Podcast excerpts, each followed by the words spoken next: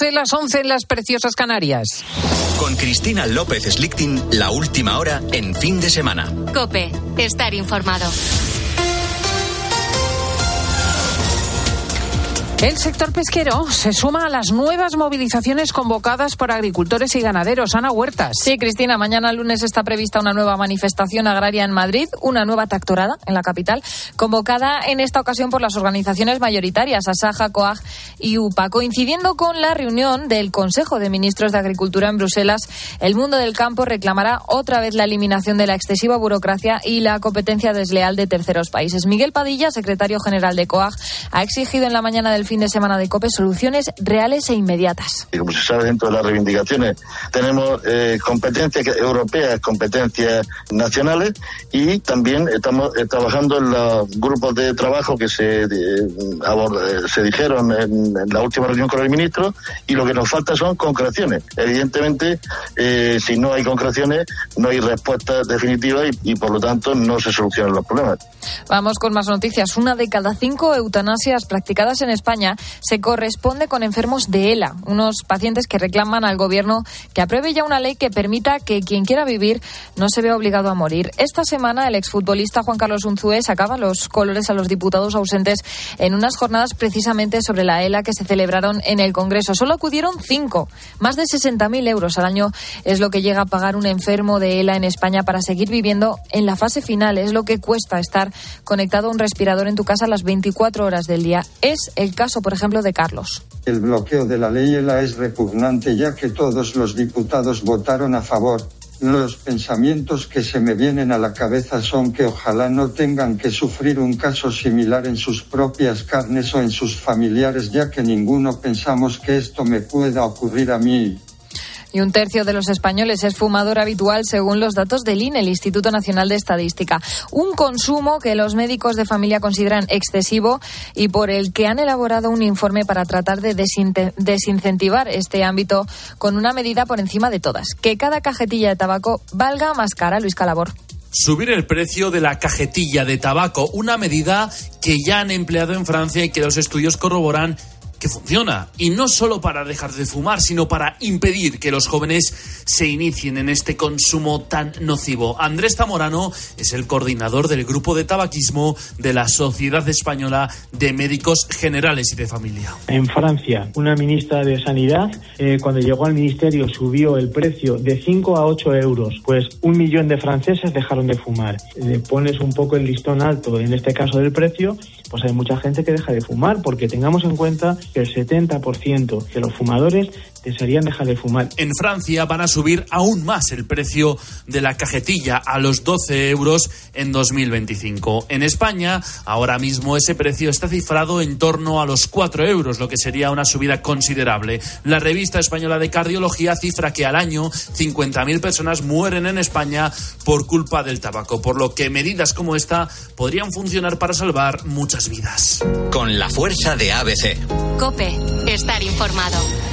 Y el Real Madrid cierra la jornada de primera contra el Sevilla en el Santiago Bernabéu. Ignacio Arzuaga. El encuentro se jugará a las 9 de la noche y será un choque con especial interés por la vuelta de Sergio Ramos a la que fue su casa durante 16 años. Miguel Ángel Díaz nos cuenta la última hora del conjunto merengue. Ancelotti recupera a Rudiger que será titular junto con Nacho, lo que permitirá que Chouameni juegue en el centro del campo. José Lu se suma a la lista de bajas por lesión y Camavinga y Carvajal por sanción. En el Sevilla informa Víctor Fernández es baja, Acuña con molestias en el muslo. Vuelven a la lista Nianzú y Ocampos. Se va a homenajear a Sergio Ramos en los prolegómenos del encuentro.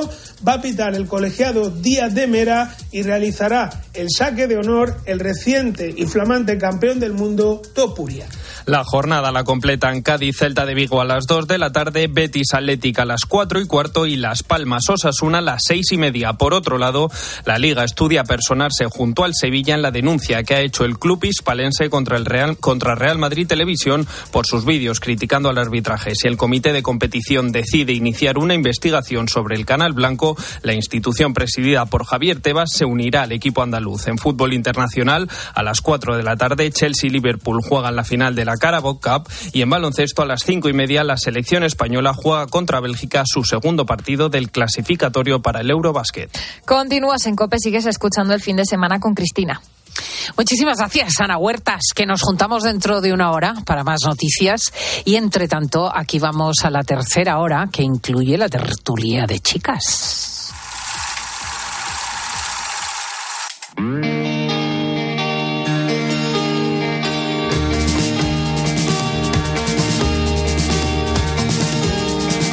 Cristina López Slichting. Fin de semana. Cope, estar informado.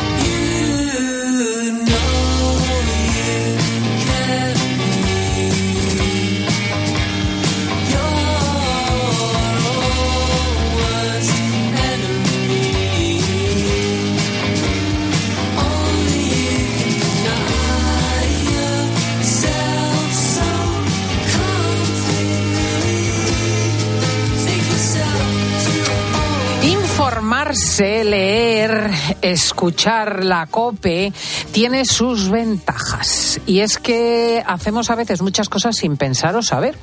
Eh, tú, por ejemplo, puedes tener dificultades en la reproducción, no consigues tener hijos, te vas a una clínica de fecundación in vitro.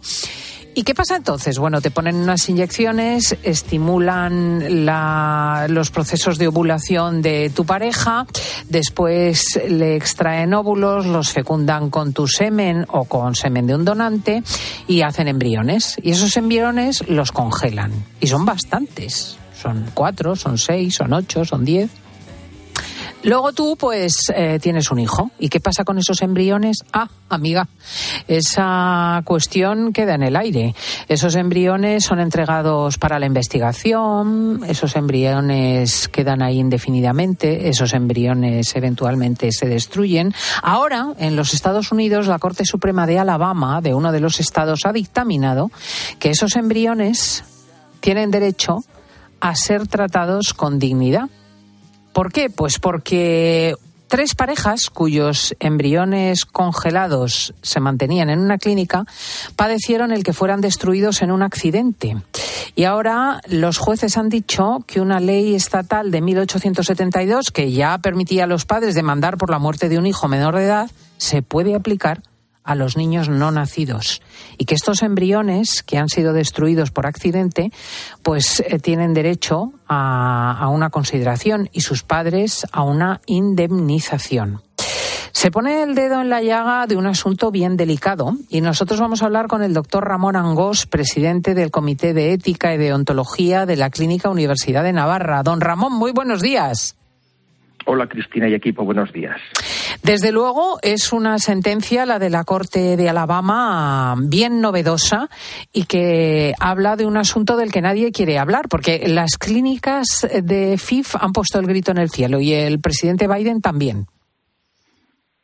Vamos a ver, Cristina, tendremos que remontarnos un poco y hacer historia de cuándo comienza este asunto a, a- tratarse como tal. En los años 60-70, cuando se comenzó tanto la anticoncepción como la fecundación in vitro, se vio que eh, las fases iniciales de- del desarrollo humano, en el, em- cuando el embrión se, se producía eh, después de la, de la relación sexual de eh, varón y hombre, eh, había una un, un periodo de tiempo en el cual ese, ese, ese sujeto, el embrión, eh, pues eh, iba desarrollándose a través de la, de, la, de la trompa de falopio, llegaba al útero, implantaba y ahí es cuando ya comenzaba a desarrollarse. Entonces, ¿qué pasaba? Que algunas técnicas anticonceptivas y la fecundación- in vitro, ¿qué pasaba? Que en esas fases ini- iniciales de lo que era el embrión, eh, en esas dos primeras semanas, pues no quedaba claro si eh, era persona o no era persona, entonces empezó a hablar del preembrión.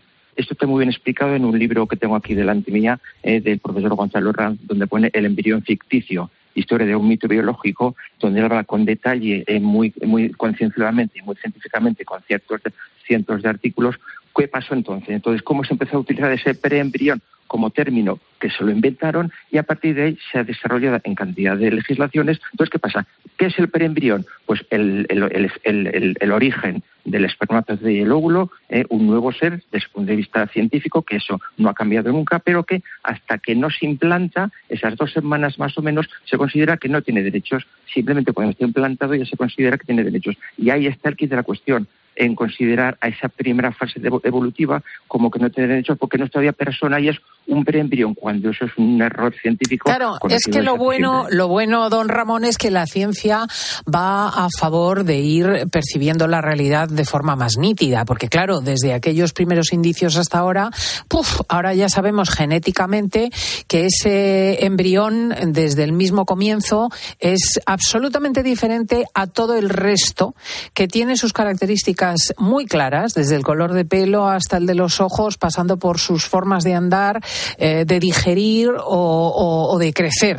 Todo eso está claro ya en el embrión claramente, Cristina, como muy bien has dicho o ha dicho, eh, desde que se produce la fecundación y se unen óvulo y espermatozoide, ahí se tiene toda la carga genética y ¿qué necesita ese nuevo ser, esa nueva persona, ese nuevo niño? Que se le deje desarrollar y crecer nada más, como un niño cuando nace también, un niño cuando nace es totalmente dependiente. Entonces, lo mismo pasa con el embrión, lo que pasa que como no se ve como no mete ruido, como son unas células que van creciendo silenciosamente, pues es muy fácil silenciarlo. Y es lo que ocurrió durante esos años hasta conseguir que se hablase del preembrión, cuando era una, palabra que se inventaron entonces y que luego se ha establecido como tal, pero la persona humana y su existencia empieza desde la fecundación, eso lo sabe muy claro la ciencia, desde siempre, Cristina. Mm, ah, es, bonito porque ahora de repente hablamos de estos embriones y les reconocemos una dignidad y han hecho bien estos padres demandando a la clínica que los había destruido por accidente.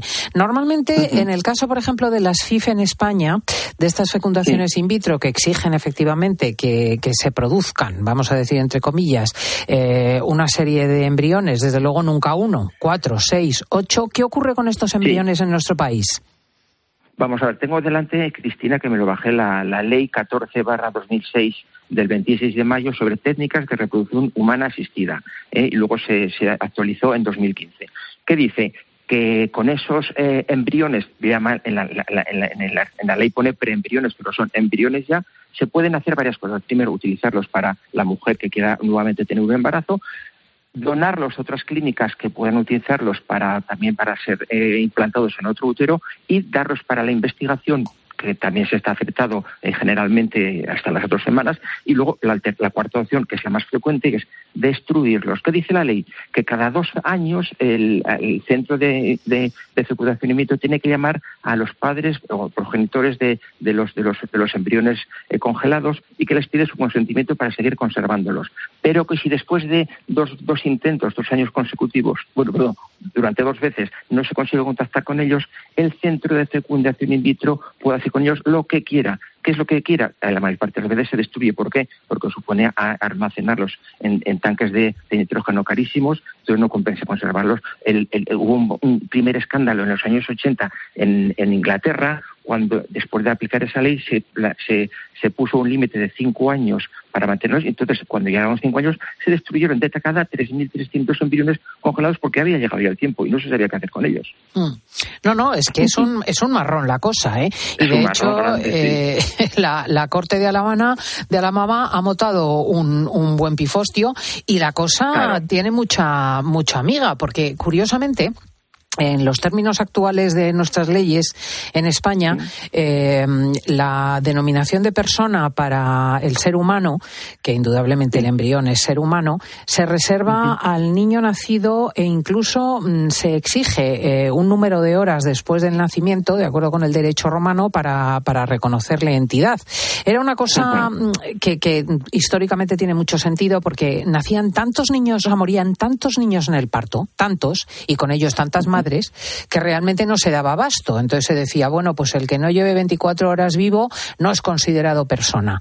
Pero claro, yo mm. creo que esto ahora mismo ya está un poco antiguo vamos a ver, está anticuado, lógicamente está anticuado desde hace mucho, desde que la embriología, yo recuerdo cuando yo estudié medicina en embriología, que era una asignatura, eh, vamos, espectacular eh, y que se te abrían los ojos de, admiración el ver que de dos células que se juntan y que por separados pues se van a destruir en unos días, que de ahí surge un nuevo ser que en nueve meses eh, cambia completamente a la madre, cambia su vida y se desarrolla un ser totalmente nuevo con sus eh, órganos para poder desarrollarse la placenta, el líquido amniótico, pero que desde el primer momento ¿eh? y de hecho, fíjate lo, cómo cambia ¿eh? a las pocas semanas, dos o tres semanas ya, la madre cambia su organismo, el niño ¿eh? Se hace dueño, entre comillas, del organismo de la madre y le cambia la regla en la percepción de las cosas. ¿Por qué? Porque es un ser vivo independiente. Está dentro de ella, pero claro, depende de ella, pero no es ella. Es una persona totalmente diferente y eso se sabía desde hace mucho tiempo. Mm. Pues la Casa Blanca ha condenado el fallo de la Corte de Alabama. Eh, ¿Qué consideración le merece a usted esta polémica, don Ramón? Vamos, vamos a ver, Cristina. Eh, Joe Biden, y el, gobierno ahora de, de, Estados Unidos, ha sido pro aborto eh, y ha sido muchas veces un escándalo de Joe Biden eh, que se considere eh, cristiano de comunión cuando eh, facilita e incita al aborto. Entonces, a mí me parece que habiendo tantas de recursos y medios.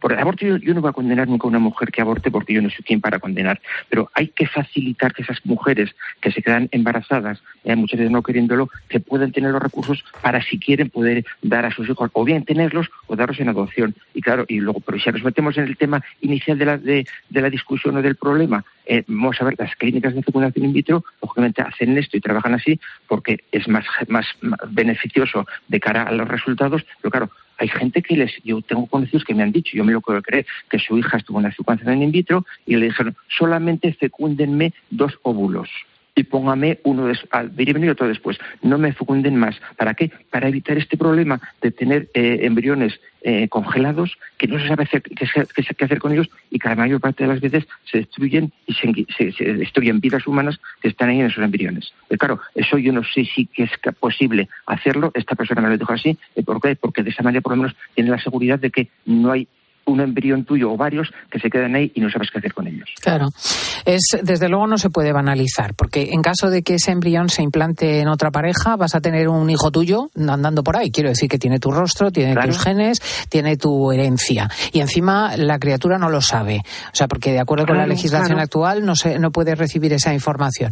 Y si se destruye, indudablemente no deja de ser eh, efectivamente otro ser perfectamente definido genéticamente que pasa por la destrucción. Está bien que tratemos el asunto porque al menos quienes se vean en esa cuestión involucrado, pues eh, tienen información. E insisto. Se puede recapacitar, claro que sí. Claro, es bonito escuchar la radio y aprender cosas. Es don Ramón Angós, presidente del Comité de Ética y Deontología de la Clínica Universidad de Navarra.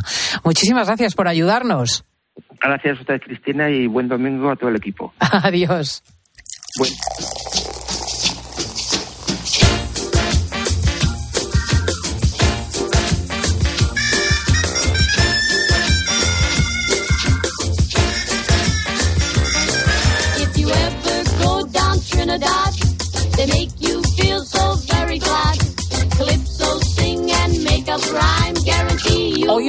Hoy, hoy, que se ha llenado el estudio y hay que ver qué jersey tan bonito lleva Elsa González, maestra de periodistas. ¿De dónde ha sacado eso tan ideal? Para valorar, pues, pues mira, me lo he comprado en las rebajas de, no sé si decir la marca, de Pedro del Hierro. Oye, es que es muy bonito, ¿verdad? Ay, gracias, gracias. Y también de beige viene, como siempre, coincide nuestra Sole Mayol, maestra de periodistas. Buenos Hola, buenos días a todos y todas. Coincidiendo en beige, date cuenta, date cuenta. Y, y, rayas beige llevan el jersey también, Paufil. Y buenos días. buenos días, chicas, ¿qué tal? ¿Cómo estáis? ¿Pero es rompedor? Sí, este me lo hizo mi madre, ¿a qué es mono? no, por favor. Precioso. Eso tiene más mérito. Es de punto hecho con eh, agujas muy, muy gordas, muy gordas, muy gordas. Sí, sí. Y es precioso. Sí, sí, porque lleva cuello y manga corta. Sí, sí, sí. a ver, ella los hace a ojo porque no tiene ningún patrón y según lo ve, lo copias como un cuadrado. Está perfecto. Está guay. Pues es bonito a morir. Mi madre hacía las cosas igual, así a ojo. ojo claro. Sí, pero porque les gusta el diseño, que eso no es fácil. Luego, si lo quieres igual, no te lo puedes sacar porque no se acuerda. Entonces eres única. Luego me voy a quitar el jersey azul que llevo. Que también va de Muy bonito. Y nos vamos a hacer foto porque lo que pasa en esta tertulia yo no lo puedo explicar. Y es que realmente las coincidencias se producen una tras otra. Esto nos lo tendríamos que hacer estudiar por la NASA. ¿Eh? Estamos empatizadas. Estamos empatizadas. Eso nos pasaba a virtudes. Nos teníamos que poner de acuerdo para no ponernos igual. Porque como teníamos mucha ropa muy parecida o igual, una a lo mejor era en verde, la otra era en azul, o sé qué, pero decía, oye, ¿qué te vas a poner? Esto. Ah, pues mira, lo dejo porque ya lo tenía aquí preparado. Porque algunas veces que no hacíamos eso, llegábamos a un sitio que no íbamos de virtudes ni nada, que íbamos a otra cosa completamente diferente, y íbamos iguales. ¿Ibais iguales? Anda que si lleguéis a ir a los Goya igual. Pues sí, con también. vestido. Es que eh, hay cosas que se producen sintonías mágicas. Mira los gemelos. O sea, que es que nos estamos gemelando en esta, en esta tertulia femenina. Bueno, hoy hablamos de ese señor que ha dado varias veces la vuelta a España, concretamente dos, buscando estrictamente las mejores patatas bravas. Triunfa en Instagram con el debate de la patata brava y a nosotros nos ha entusiasmado su historia y hemos pensado en hablar del aperitivo. Porque el aperitivo tiene lo suyo. Por ejemplo, yo recuerdo los primeros viajes que hicimos con la tarde y con el fin de semana a Murcia fueron para mí la oportunidad para descubrir la mojama acompañada de almendras. Sí, de toda Ah, la qué vida. bueno. De toda Una la vida. almendrica, ¿viste? una almendrilla, La un almendrica. poquito de mojama y un La poquito de almendrica jamoncillo. Oye, qué cosa más. Para mí desconocido Pues la completamente. mojama de buena calidad. Sí. Oh, Sí, sí, con sí. la almendra, qué De aperitivo. todas maneras, es una costumbre muy española que no existe en otros lugares. Es verdad. Qué, qué motivo de encuentro, ¿verdad? Yo, fíjate, cuando propusisteis el tema, dije, primero dices, uy, baladí. No, de baladí nada. Es que es algo mm, curioso. Fíjate, motivo, pues eso, eh, de em, relacionarse, hablar, conversar, mm, encontrarse. Y eh, una forma de comer juntos sin gastarse mucho dinero. Eso es muy popular. Porque tú quedas para el aperitivo con los amigos, luego cada, es otra cada cosa. mochuelo a su olivo. Eso Yo es. te iba a decir una cosa, y lo mejor de todo, que no quedas.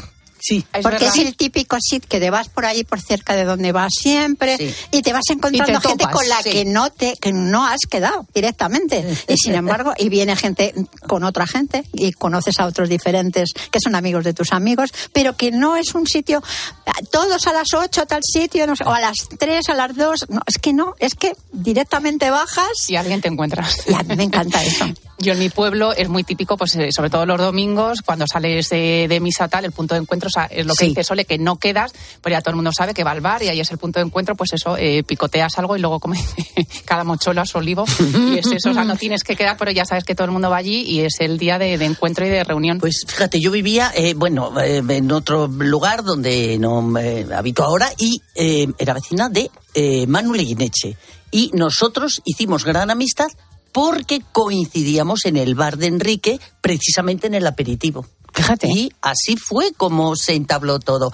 Y mm, ¿Cuánta habitualmente es que no es lo que dice en el Sole, aperitivo? Nos encontrábamos, nos encontrábamos allí. Mm. Pero es una cosa de verdad. Mi hija me dice, por cierto, a mí me encanta el aperitivo porque es donde se me, se me ocurren cosas. Hay veces que no tienes que decir, dices, donde tengo yo las grandes ideas. Digo, vaya. ¿Dice tu hija? Sí. Anda, Digo, bueno. Sí.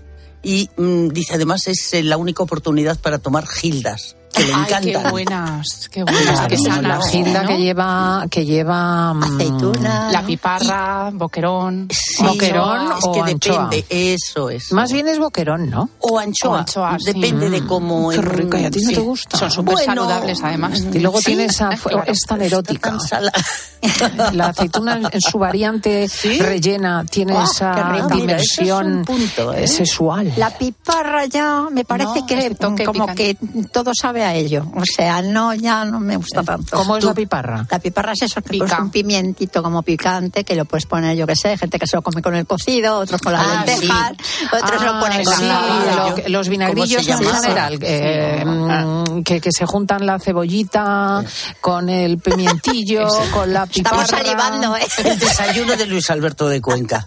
Esa conclusión. Dice, voy a comerte a partir de ahora.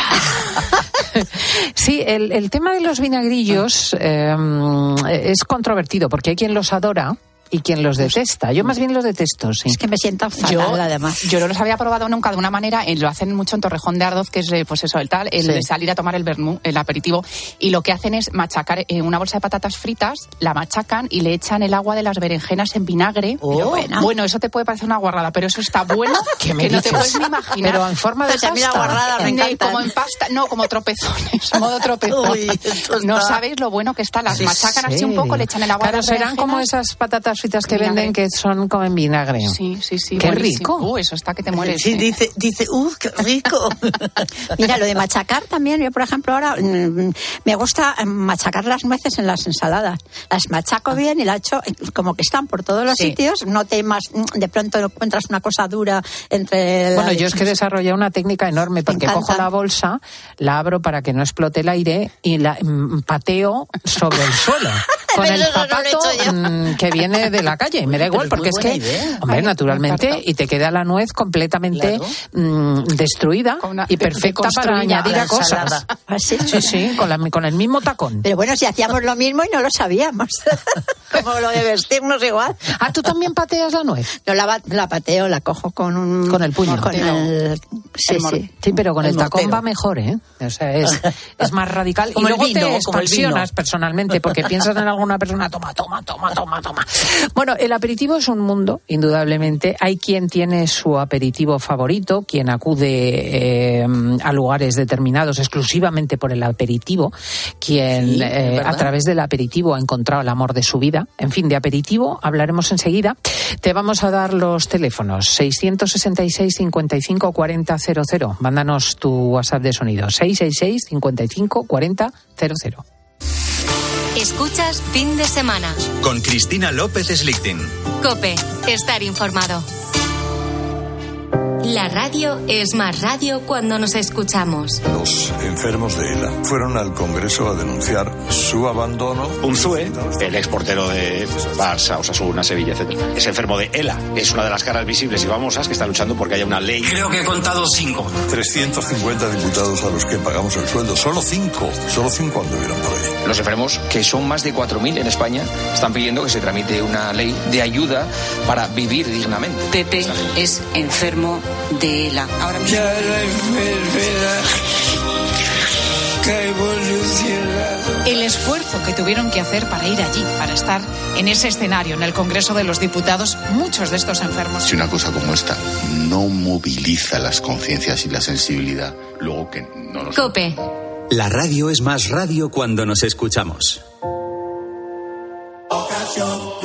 Quiero un auto que me mole. Nuestra oferta es enorme. Yo mi coche quiero tasar. Nadie le va a pagar más. En la huellas quieres buscar. El de Sevilla de Perlas me va. Te lo traemos de saldo está. 15 días para probar, mil kilómetros para rodar.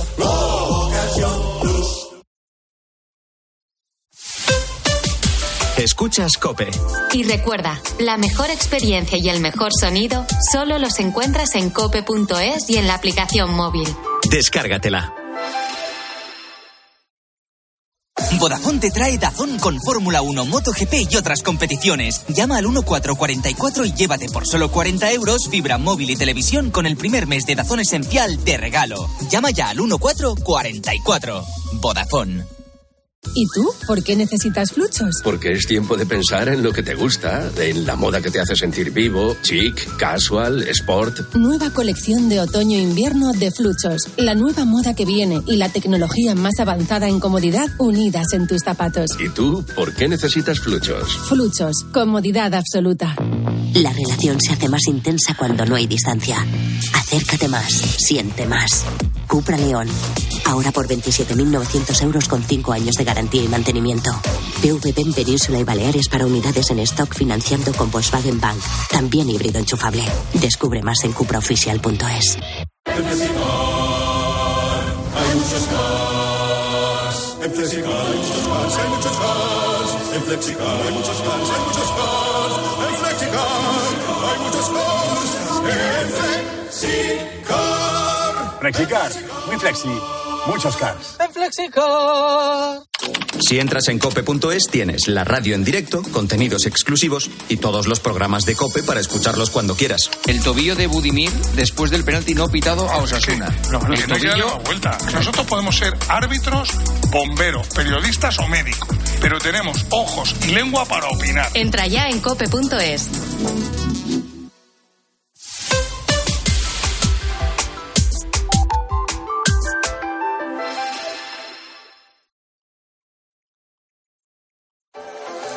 Escuchas fin de semana. Con Cristina López Slichting. Cope, estar informado. Nessuno, ti giuro, nessuno, nemmeno il destino ci può separare, perché questo amore che il cielo ci dà sempre vivrà.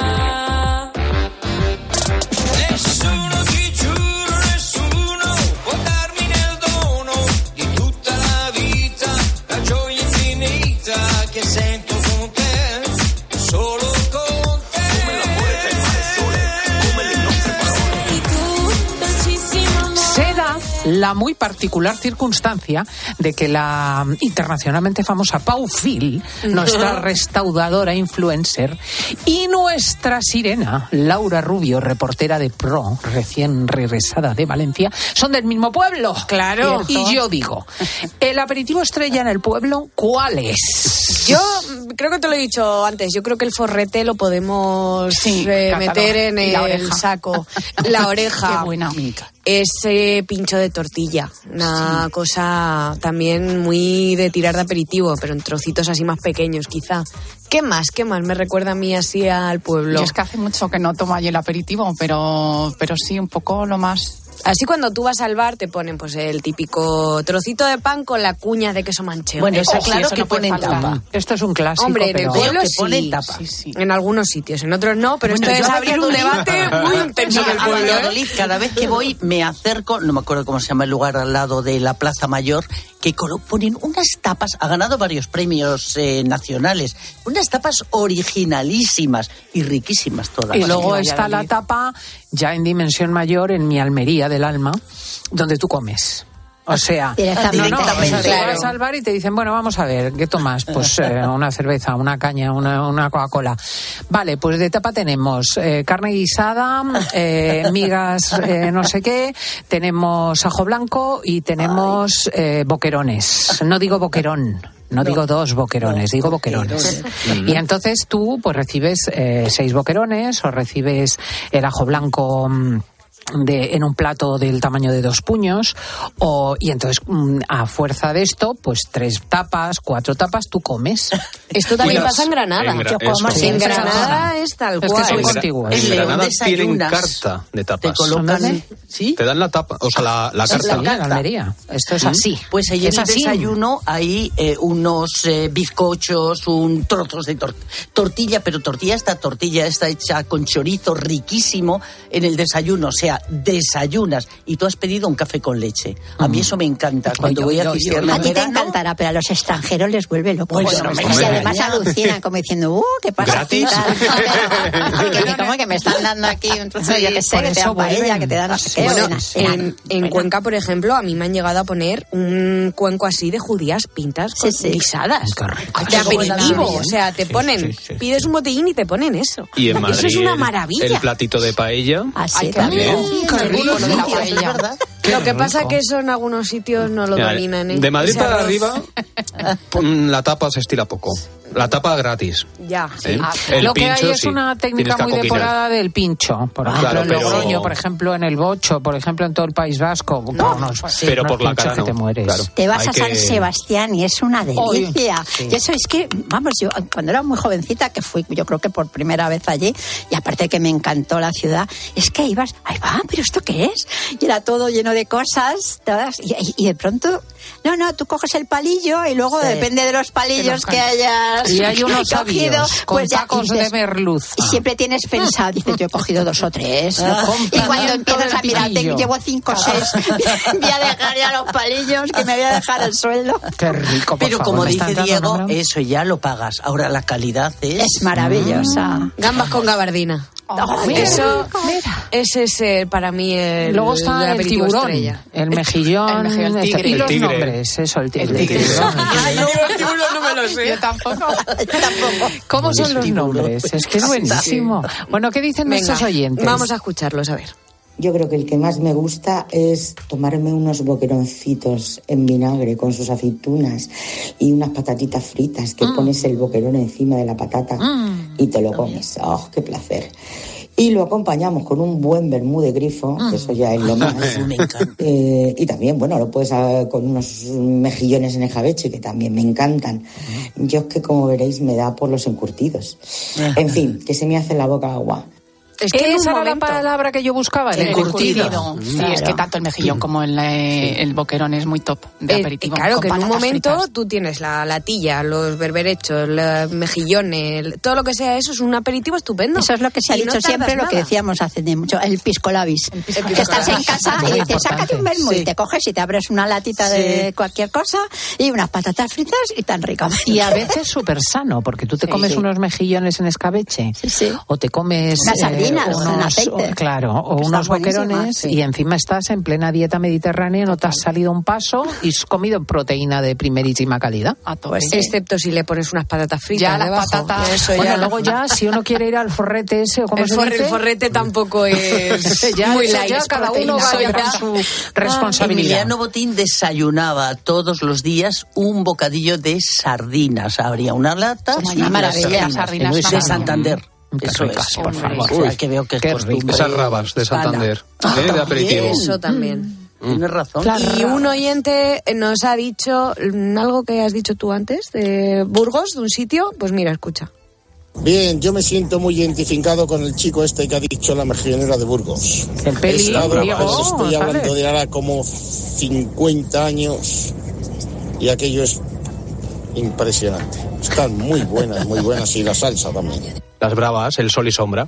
Que te ponen un poquito de mayonesa y la salsa picante en las bravas. Buenísimas. Qué ricas. Qué buenas. A mí me gustan, yo soy mucho de brava. Mm. Sí, las bravas están muy ricas, Mm. pero esa mezcla no... Hace tiempo que no paso, hace 20 años por ahí. Que no, Hombre, 20 que años no creo. Ah, no pero que no como 20 las bravas allí.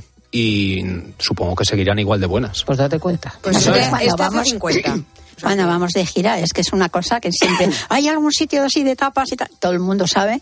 Hay algunos libros incluso de cómo ir Sí, a tal sitio, sí. a tal otro, que están cerca de los teatros o yo qué sé.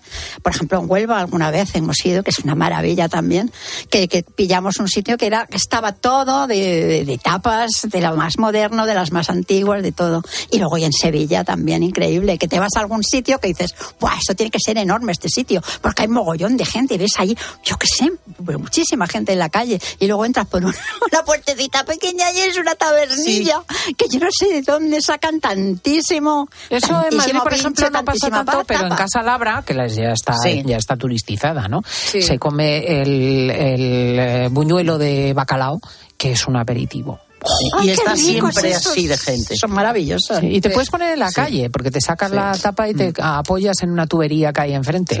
Eso es lo que está detrás del corte inglés. pequeñito. Sí, Sí, eso detrás de, es. de la Puerta del Sí. Sol. Y en el barrio, de de, las, en el barrio de las letras Mm. también hay cantidad de, de lugares donde te ponen un aperitivo estupendo. Y todo en la calle, porque efectivamente la taberna es chiquitilla. Es que esa zona está muy bonita, además tiene un ambientazo los fines de semana a la hora del aperitivo, sí, sí. Lo que hay que tener cuidado, yo creo, pues yo qué sé, cuando te invitan a algún sitio y te van pasando aperitivos.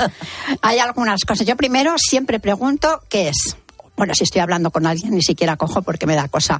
Pero porque no puedo soportar, ya lo sabes, el fue alfa me, me da cosa. Y digo, Ah. pues a lo mejor estoy hablando con alguien y pillo algo y que resulta que es fue. Y me empiezo a entrar como unas. ¿Pero porque te da asco? Me da, sí, sí, no puedo, no puedo Pero mí me porque te acuerdas de cómo No lo sé, se elabora pero todo según- eso. pero es que hay veces no sé lo que es, pero sin embargo- pero- No, que no le gusta el sabor. Sí, Hay gente que sabor el hígado que no me- le que gusta. me pone A mí, por ejemplo, es curioso. Yo el foie lo devoro, pero detesto el hígado. Sí, sí, igual. Y sin embargo, paradójicamente, el sabor es, mm, similar. minuciosamente el mismo. Pero ¿qué os parece la gente, bueno, que, que te pasan pues cosas que tienen un poquito de aceituna o que tienen huevas? La típica hueva que se te queda oyente, oyente. Ah. Y te estás hablando con todo el mundo con una cosita negra. Que luego te ves en las fotos diciendo, pero ¿esto qué?". Me acuerdo de un sitio que nos pusieron calamares en su tinta. Que estaban exquisitos. Pero los Pero dientes. claro, y todos riéndose como la, la Michael Jackson en la noche de los muertos vivientes. Vamos a escuchar otro oyente.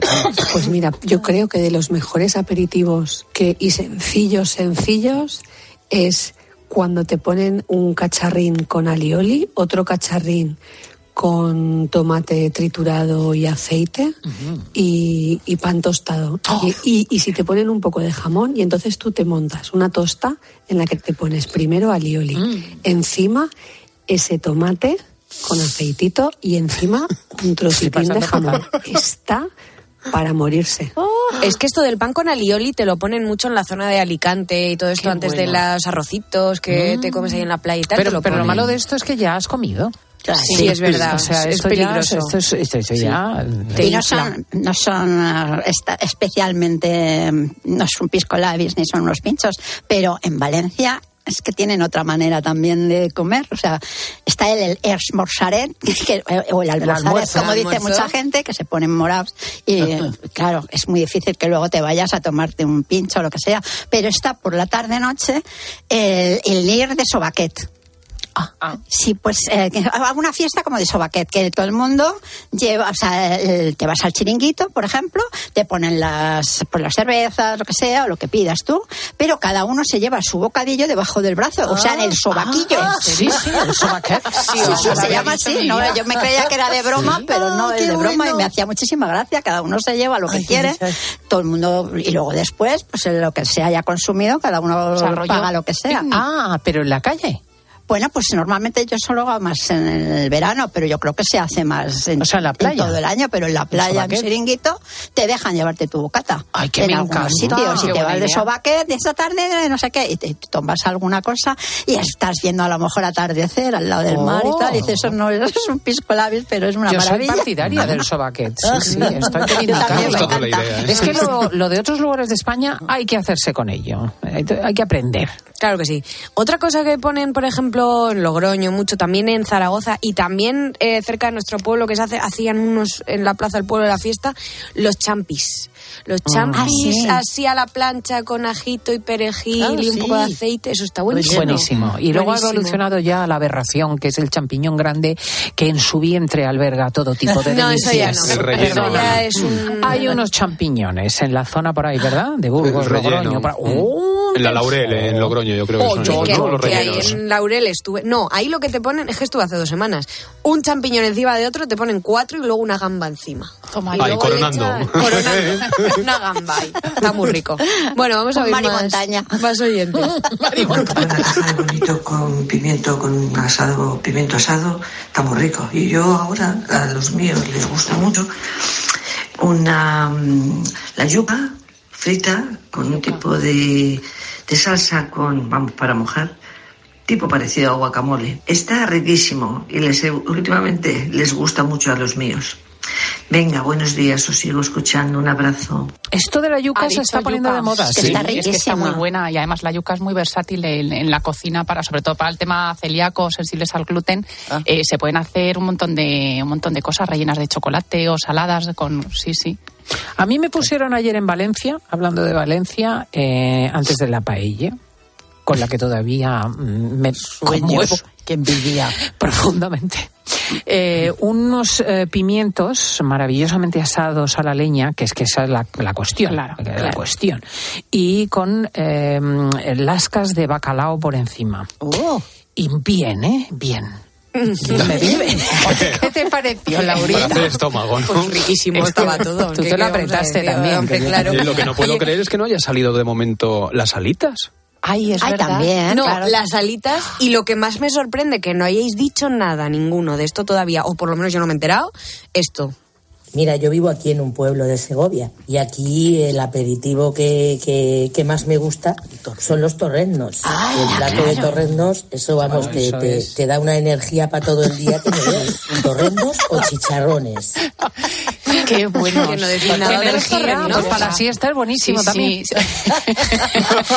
Oye, los torrendos se pueden hacer en freidora de aire, que no los tienes que freír en aceite y quedan muy ricos, ¿En ¿eh? Claro, más saludables, le estás ahorrando el momento fritangueo. Ay, pero Ah, eso, bueno, más saludable precisa, saber. precisa de otra cosa que no ha salido, de un buen vino. Sí, Porque en esa cierto, el carraovejas, el postigo. Bueno, Sí, sí, sí. por favor, pero, y pero una es que cosa eso de las alitas, yo no sé si alimenta. conocéis un, eh, un, un bar que hay aquí en Madrid por la Sí. zona norte, que es muy Sí. conocido, Hombre. que la gente tira todos los huesos de las cruje alitas. cuando entras el suelo. Yo no he estado, pero, pero tengo que ir sí, sí a El- verlo porque es creo el que Casa Pepe, si no me el Casa- equivoco, ¿no? eh, no. Pepe Oh. el guarro. Pepe el guarro. Sí, pero el ese es el mote. Pero es ¿Ese es Casa el mote? Pepe, ¿no? Sí, ese es el mote, creo. Sí.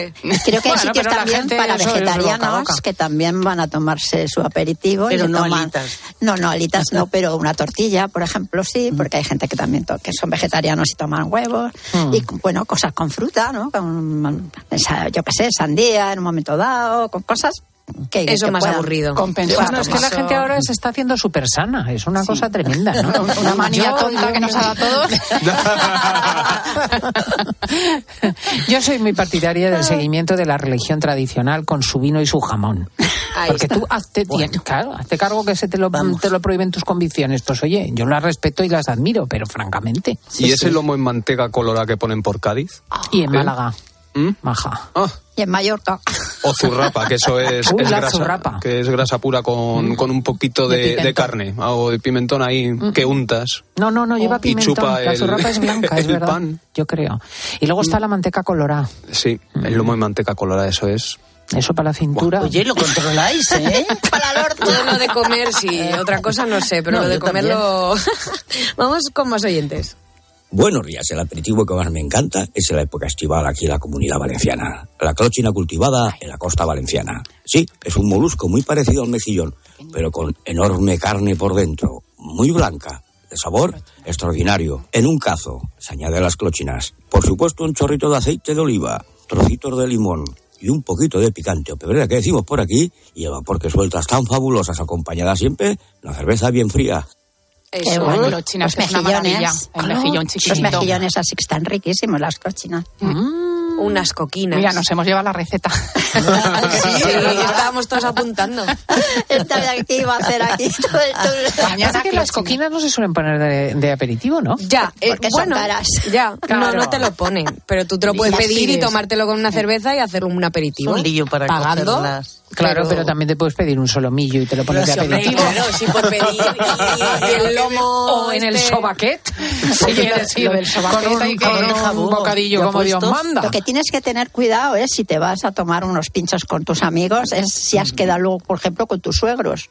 Si vas trastabillando, si igual un poco que ya en vez de ver un, una a brazos, dos. a mis brazos. Porque hay gente que empieza ahí a tomarse unas cañitas y Ese es el termina, en vez de comiendo, cenando ya directamente. Es un momento social, vamos, inigualable, de verdad. Sí, sí. Qué rico. Mira, en Alicante otra cosa que también está muy rica, que son las patatitas estas pequeñas, enteritas, que las cuecen primero y luego las fríen, así con alioli. Son co- con su piel y todo, ¿sabes? Estas Oye, chiquitinas. en estas Canarias, patatillas. Bueno, la Las mejor patata de España, bueno, Las hay que papas decirlo, arrugadas. las papas arrugadas, Pero las negras. la negra, ¿no? Esa. Sí, Ah, sí, la- en es que hay Canarias. miles de variantes. Las ¿Cómo hay se rojas, las hay negras, las hay... Pero la papa... uf, Papas arrugas en Canarias son que se te caen las picón, lágrimas. es, vamos. de colores. Buf, qué bueno. Con algún pescadito de allí que no sabes ni cómo se llama, pero que son una maravilla. Y luego están los pedazos de empanada que hacen los gallegos, por ejemplo, que te ponen su pulpo, su berberecho, y tú te refrotas contra la empanada con todo el cuerpo y te dicen, señora, pare, pare, pare. Parece que tenemos un poquito de hambre. Venga, otro más. Hola, buenos días. Soy Pilar Baracaldo. Bueno, pues eso que decís de eh, morro, eh, jeta se llama en Salamanca y está buenísimo. Ala. Es que lo del cerdo. Hasta los andares, no puede ser. Se está mirando. Ay, mira, me está diciendo Paloma, las marineras murcianas, que Ay, es ¿qué es? el, Ah, es verdad, el el- panecito así como con, forma de rosquilla, que se le llaman rosquilla, salada, eh, un poquito de ensaladilla rusa y luego una anchoa por encima. Ay, sí. y es que la ensaladilla rusa la hemos pasado por alto. También una buena ensaladilla rusa con una buena mayonesa. Pero donde esté una morcilla, mira, hay una morcilla Ahí que está. ponen en el Cantábrico, es un bar de Cistierna. ¿Sabes que vamos solo esperando la morcilla? Y hay días que no tienen, o tienes que ir antes porque si no se agota. Eh, es el pincho, ¿eh? Tú pides un vino Pero es nada morcilla más. un cántabra, vino. ¿eso existe? No, se llama el Cantábrico, pero la morcilla es de León.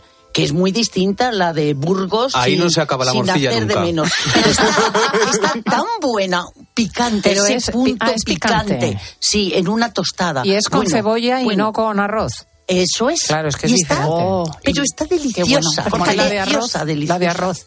Y si no, la chistorra de arbizu también, que tiene así picantito. Ah. Uf, Vamos a seguir por ese camino, que nos vamos a disfrazar. Me ha dado por hacer cangrejos al de río, que los hice el año pasado. Hice Pero eso unos existe ya, poquitos. el cangrejo. Cangrejo Sí, de sí, sigue habiendo, pues, pero es que además los tienen cocidos, Silvo, porque ellos si estuvieran sin cocer, yo me acuerdo que mi madre los mataba, vamos, los mataba, los, los hacía, pero estaban en que se te iban por ahí por la cocina andando. Pero ahora no, te los dejan cocidos y tú los puedes hacer como quieras. Si los hice Pero el año será de pasado, importación. Porque ¿eh? eso yo creo que no, No, queda. yo Los de río son ilegal eh, cogerlos. Y además yo creo que en España muy pocos. sí. No sé, yo la comprarlos hay. en la- Y- sí, quedan muy gustó pocos muchísimo a la gente que los- se los puse. Y, y Con la- pimentoncillo los haces. Sí, pero es que con cualquier cosa que los hagas, como tiene muchísimo, él saca Sí. mucho, mucho sabor también. Pues se puede hacer con jamón, con poquito de pues el arroz tomate. está buenísima.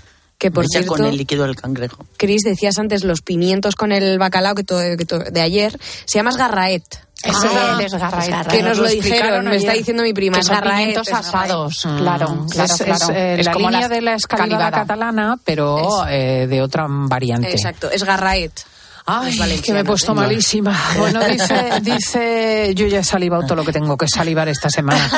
Paula Monreal Barral, que en realidad se llama influencer Paufil, eh, va a hacer huevos nube rellenos. Rellenos, sí, pasamos de la chistorra de los torrendos. Vamos a peor.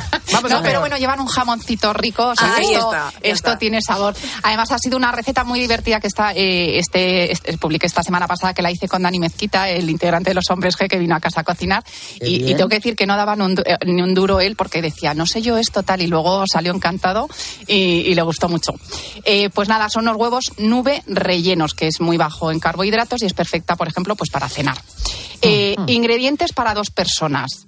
Vamos a necesitar cuatro huevos, 150 gramos de brócoli, unos taquitos de jamón, que cuanto mejor sea el jamón, pues mejor nos van a saber los huevos. Un poquito de sal, aceite de oliva virgen extra eh, al gusto y un poquito de queso emmental. Y aquí en esta receta el queso es opcional. Yo se lo quise poner para ver cómo quedaba y la verdad que le da un toque muy rico. Lo primero que tenemos que hacer es rallar o picar el brócoli muy finito y, y luego una de dos lo podemos meter al microondas durante tres minutos para darle para cocerlo un poquito o, o lo podemos cocer previamente y luego machacar eso como queramos y bueno yo he elegido brócoli pero que tenemos calabacín o nos gusta otra verdurita es por meterle un poquito de verdura que oye le, pues siempre viene guay a continuación, lo que tenemos que hacer es separar las claras de las yemas y montar las claras a punto de nieve con un poquito de sal. Una vez que lo tenemos, ponemos papel vegetal en, en una fuente que luego vamos a llevar al horno. Entonces, lo que tenemos que hacer es eh, hacer unos montoncitos con una cuchara y hacerles un huequecito así en el centro, ¿vale? Porque ahí en ese huequecito es donde vamos a poner una camita del brócoli que ya tenemos cocido. A continuación, le ponemos la yema y luego alrededor de la yema los taquitos de jamón volvemos a cubrir con más eh, clara que tenemos eh, a punto de nieve y lo dejamos así cerrado como una bolita. Y por último le vamos a rayar el queso que como ya os he dicho es opcional. Que no le guste se mete así directamente al horno y tal cual. Y ahora ya nada muy sencillo lo metemos un, entre 6 7 minutos a 180 grados. Y yo lo que hago para que queden perfectos el horno tiene que estar eh, siempre previamente calentado. A mitad de tiempo como a los 4 minutos yo lo que hago lo- cambio el horno de calor arriba y abajo y lo pongo a gratinar y lo, para que así el quesito se ponga doradito y así le dé un toque crujiente y nada, dejo ahí terminar hasta los siete minutos. Y nada, ya os digo, o sea, por fuera es una textura muy crujiente, de hecho el que lo vea es una receta muy visual, luego si lo subís a Cope o lo ven en mis vídeos de Instagram es una receta muy visual, muy bonita, porque nos queda muy crujiente por fuera, que ese crujiente nos lo da el queso y al cortarlo pues nos queda muy bonito así el, el toque verdecito del brócoli, la yema queda eh, un poquito derretida y ya os digo que el sabor sorprende y, y que queda muy rico. bueno, Sí, y es muy qué sencillo. elegante. Y además para preparar con niños es una receta muy divertida. Ah, qué bien. Te pones con ellos a montar las claras, a hacer los eh, niditos, tal, no sé qué. Ah, bueno, y lo que no he dicho, cuando ponemos el brócoli, siempre un toquecito de aceite de oliva virgen extra un poquito de sal que Pero queda como un merengue seco. Claro, sí, queda como un O merengue seco. Sí, sí, crujes, que luego te voy a enseñar ahora el vídeo antes de que lo subáis. Y ya te digo, le pasas así el cuchillo, queda crujiente y al abrirlo te queda la yema derretida con el brócoli y los taquitos de jamón. ¡Jo, qué bueno! Eh, no, no es un torrendo, una chistorra, como os estaba hablando antes, pero de verdad que queda muy bueno. Y además es muy completo. ¿Tu marido qué ha dicho? Eh, no llegó a probarlo porque no estaba ese día, no, pero ojo, nos los comimos, Dani y yo los cuatro, y estaban buenísimos. Sí, sí, Mm. Bueno, sí. después de esto deporte, yo quería comentaros que si es posible, Cristina, el próximo martes en el Ateneo de Madrid voy a moderar una mesa sobre mujer y deporte, deporte de alta competición. Yo creo que todas ellas pueden comer de esto. Con Marta Cardona, la futbolista del Atlético de Madrid, pero internacional también, con Bárbara Fuertes, subdirectora del Consejo Superior de Deportes, con Adi Iglesias, que es la medallista paralímpica, mm, vamos, que ha ganado todo. Anabel Medina, extenista también y capitana de, de, eh, entrena- bueno, ahora ya entrenadora. Y Paloma del Río, esta periodista que ha transmitido todo en televisión. Di la fecha y la hora, porque esto es muy Sí, es a las seis y media el próximo martes, eh, día Martes 27 en el 27. Ateneo. Claro, pues los que estéis por Madrid o paséis, ya lo sabéis, en el Ateneo, que es un edificio que merece la pena visitar, históricamente tiene mucho interés, a las seis y media. Sí, a las seis y media. Que mm, después de todo esto que nos hemos metido, Ojalá. ¿qué se toma en España? Pues un café. ¿No? Para volver a vivir. ¿El café es estimulante o es droga? ¿Qué opináis? A ver, me has yo es que Puede ser yo no tomo café, solo tomo té. Yo Puede estoy- ser las dos cosas. Yo estoy, yo estoy enganchada, necesito café ¿Sí? todos los días, Sí. con lo cual algo de droga debe O sea, llevar. tú eres drogadiza. Sí. Yo también, yo por las mañanas o Sí. me tomo un par de cafés o no soy persona. Mira, Sí. el que me ha hecho Marti.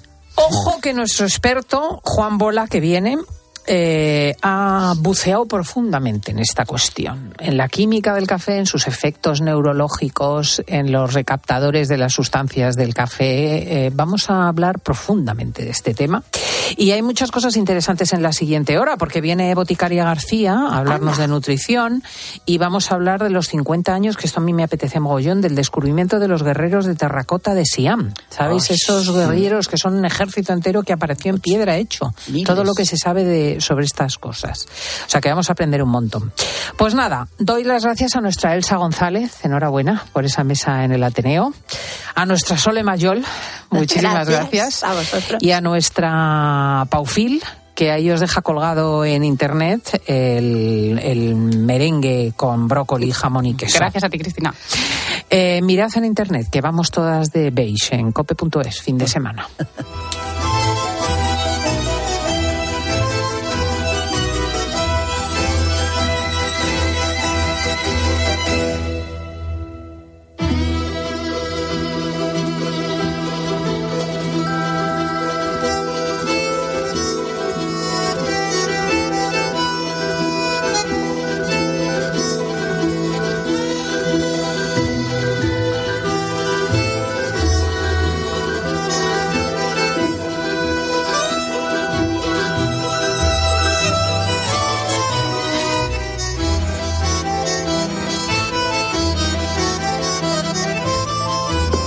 escuchando fin de semana. Y recuerda que si entras en cope.es, también puedes disfrutar en tu móvil del mejor entretenimiento con Cristina López Slichting.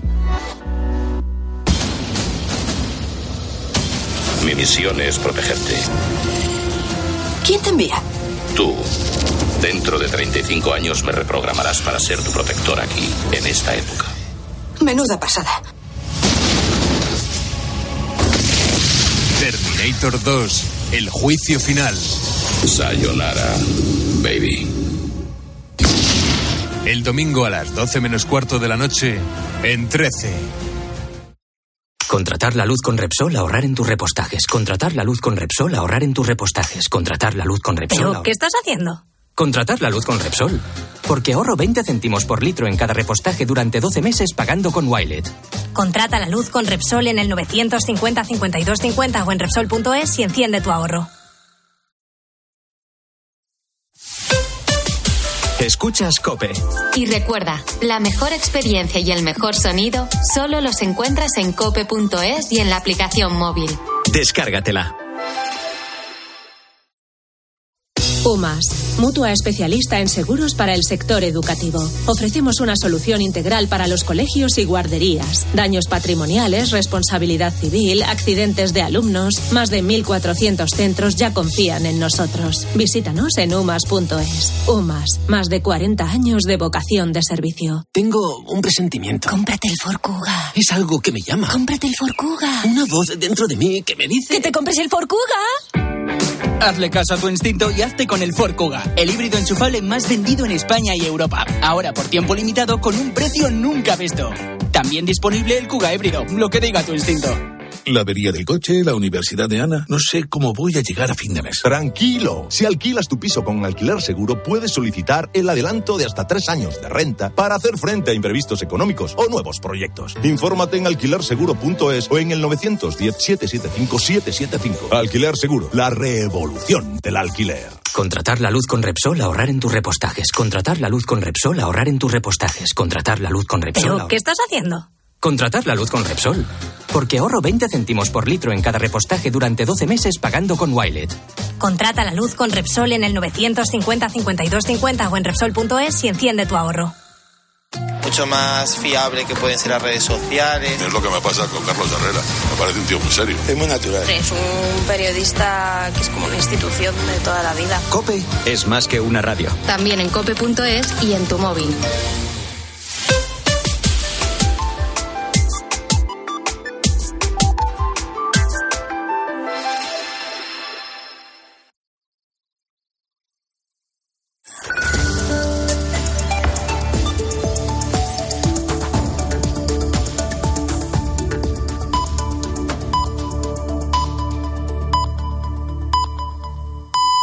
Ya es la una.